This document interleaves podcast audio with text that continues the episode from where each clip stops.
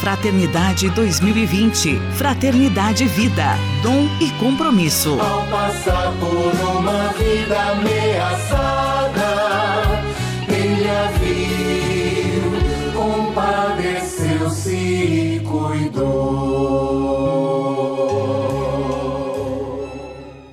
Paz e bem a você que acompanha a nossa série de entrevistas, o nosso podcast especial sobre a campanha da Fraternidade 2020, que tem como tema Fraternidade, Vida, Dom e Compromisso. Hoje nós recebemos com muita alegria a pastora Márcia Home Bank. Ela é secretária-geral do Conselho Nacional de Igrejas Cristãs do Brasil, o CONIC. Paz e bem, pastora Márcia, seja muito bem-vinda à nossa série de entrevistas. Eu que agradeço a possibilidade de participar e a lembrança carinhosa de vocês em relação ao Conselho Nacional de Igrejas.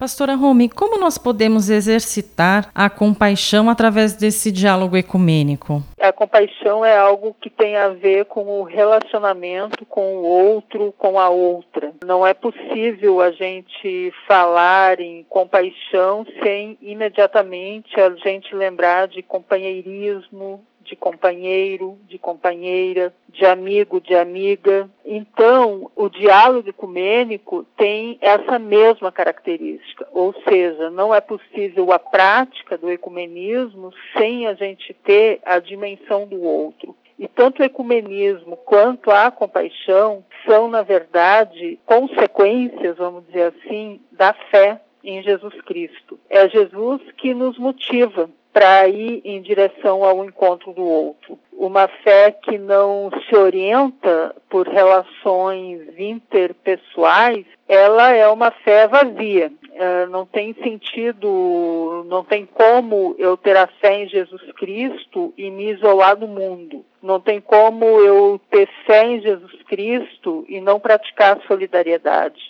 Então, tanto a compaixão quanto o, o diálogo ecumênico, na verdade, eles são consequências da fé. A partir do momento que eu consigo ter compaixão do outro, ter compaixão em relação a outra pessoa, eu também me abro para a prática ecumênica, eu me abro para o diálogo, porque o diálogo me possibilita conhecer as necessidades do outro, conhecer as experiências de fé da outra pessoa, conhecer a história de vida da outra pessoa e com isso entrar em profunda comunhão com essa outra pessoa e descobrir outras formas de manifestação de Deus. Então a relação entre entre o exercício da compaixão pelo diálogo ecumênico se dá através dessa abertura incondicional em relação a outra pessoa. E essa abertura incondicional, ela é uma consequência da fé em Jesus Cristo. E como nós podemos, então, a partir desse diálogo ecumênico e também interreligioso, ajudar na construção de uma sociedade mais solidária? A ideia da solidariedade hoje ela é uma ideia que tem sido criminalizada. É bastante interessante a gente ver que sempre que a gente busca realizar gestos concretos de solidariedade, o que se percebe é que as pessoas criticam.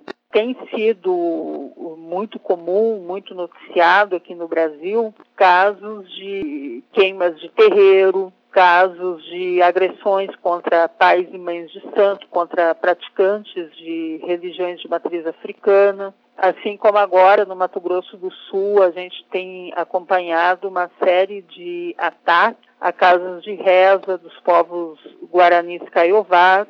E existem grupos de pessoas cristãs que se solidarizam com as pessoas dessas tradições de fé que são alvo das práticas de intolerância. E essa solidariedade se dá das mais diferentes formas, como, por exemplo, o apoio para a reconstrução desses espaços sagrados.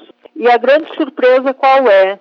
É que essas pessoas são criticadas por causa dos seus gestos de solidariedade. Então, a gente precisa entender que a solidariedade, ela é um gesto radical.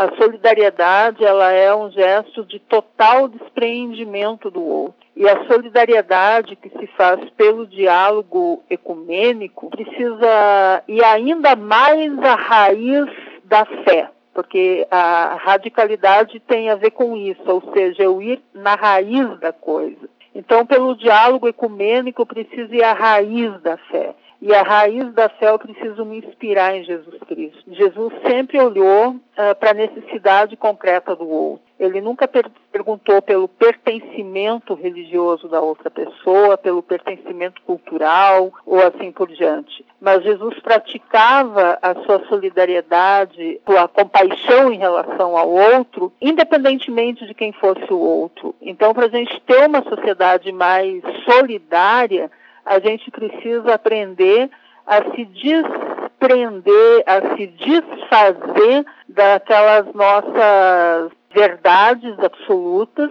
e de pensar que, bom, só aquilo que interessa a nós é o que vale, o que interessa para os outros pode ficar em segundo lugar, o bem-estar do outro não é tão importante quanto o meu bem-estar. Então a gente precisa sair da gente mesmo. E esse é um, um dos grandes desafios que a gente tem no atual contexto social, político e religioso que a gente vive. Pastora Rome, e também na questão do meio ambiente, quais iniciativas podem ser promovidas em unidade entre as igrejas?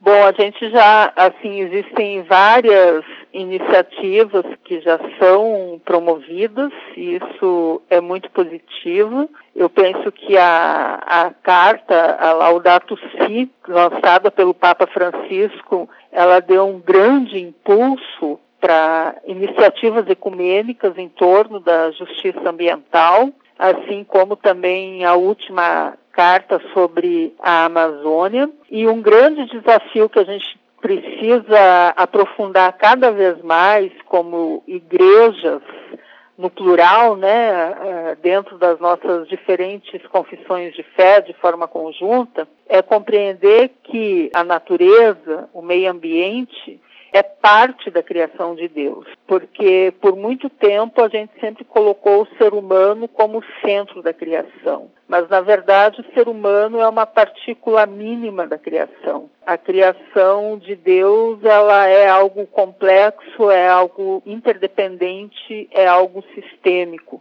Então a abordagem da nossa compreensão teológica é fundamental a gente não partir do ser humano, mas a gente partir do meio ambiente, a partir dessa casa comum que, que é cedida para a gente viver. E se ela é cedida para a gente viver, a gente precisa ter práticas de cuidado em relação a ela. As campanhas da fraternidade, elas são sempre uma grande oportunidade no período da quaresma que nós, como igrejas, temos para refletir sobre essas ações conjuntas e, mais do que refletir, buscar iniciativas conjuntas. Então, nesse período, assim, a gente fica sabendo de várias ações que igrejas em diferentes locais procuram fazer juntos. Assim, eu posso citar alguns exemplos, como quando a gente fez a última campanha da Fraternidade Ecumênica, em que igrejas se juntaram para cuidar de rios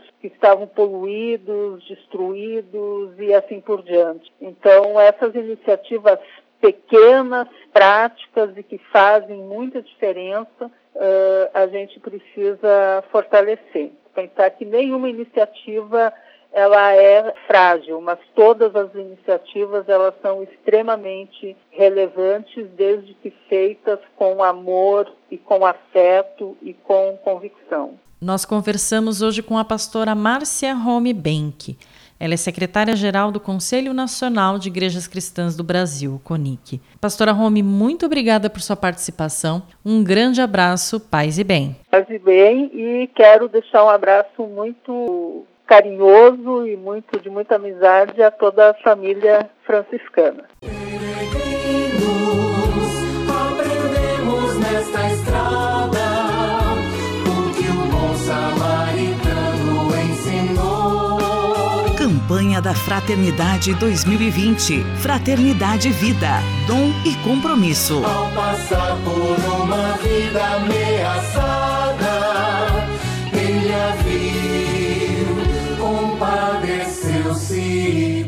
Oh.